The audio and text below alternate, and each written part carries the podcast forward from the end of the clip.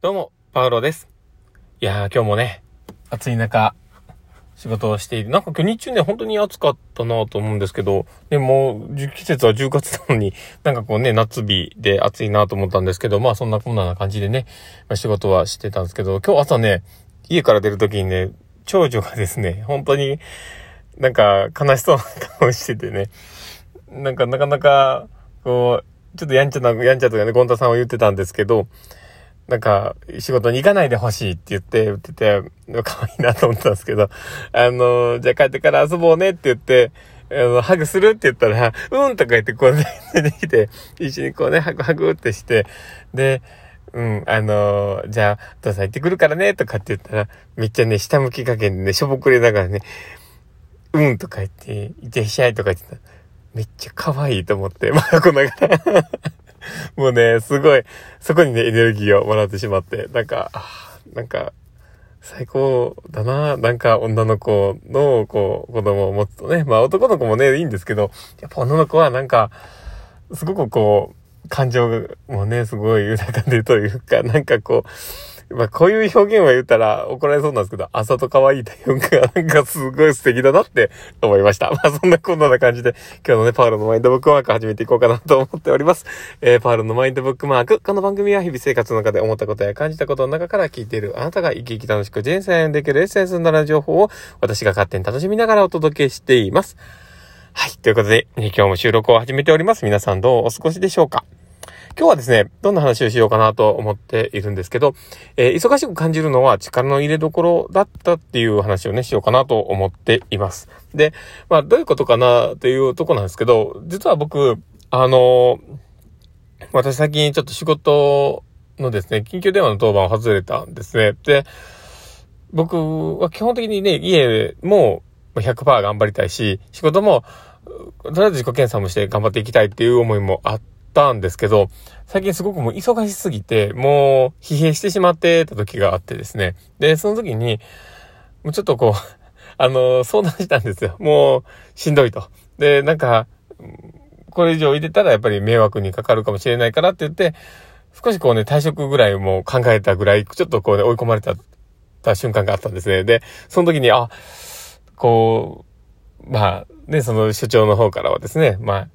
なるべく、やっぱりいといてほしいという形で言ってもらった中で、まあ、緊急電話を、まあ、一回外れてみたらっていう、その、訪問をね、外れてもらうことは難しいけど、とりあえずは、あの、緊急電話とか、ちょっと今持っているものを少し外してみたらっていうこともね、言ってもらって、で、まあ、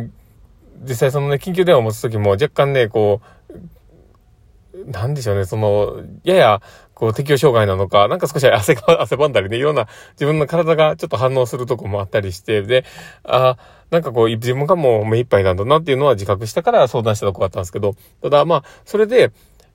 実際今生活をね、やっている中で、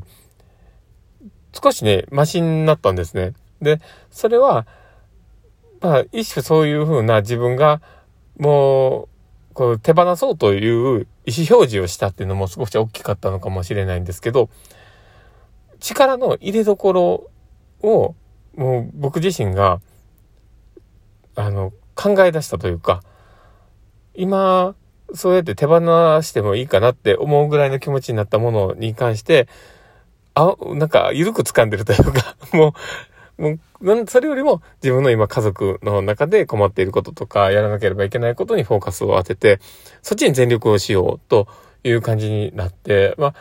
訪問でね、行ってる方には本当に申し訳ないし、で、まあ言ってもその時その時では、ほんまにマックスの自分のエネルギーを使うんだけども、ちょっとこう、抱え込むというか、自分の中でのこう、心のあり方を、を、訪問が終わったら切り替えるっていうのを結構してて、で、その力の入れどころが僕の中で変えたんですよ。自分の、えー、まあ、10ある力の配分を、今まで家族が3、仕事が、まあ、7ぐらいの、こう、エネルギーを使ってたところ、まあ、仕事が、まあ、5ぐらい。で、えー、残りのエネルギー分を、もう家族に向けるぐらいの、まあ、5ぐらいで、5、5ぐらいにしてて、で、で、そういうふうに自分の力の入れるところを変えるだけで、全然こう、自分のゆとりみたいなものがやっぱできてて、で、そういうことっていっぱいあるんだろうなと思うんです。で、なんか、例えば自分が目いっぱいな時に、じゃあ、もうその100%のまま、こう、手綱を握り続けれるかっていうと、それって絶対無理で、で、そう思うと、どこかでそれを手放す瞬間がいって、で、今は、今できる分だけで、あの、その上を目指さずに、まずはそこだけを自分がやるんだぐらいの、ちょっと緩い感じで掴むっていうことが、いる段階もあったりして、で、で、その、例えばね、あの自分の、もうこれをやったら自分は、あの、ワンランク上がるとか、これ、これをやったら自分自身がすっごい成長するみたいなことがあった時に、そのタイミングとして、これがなかなか回ってこないようなタイミングでやらなければいけない時っていうのは、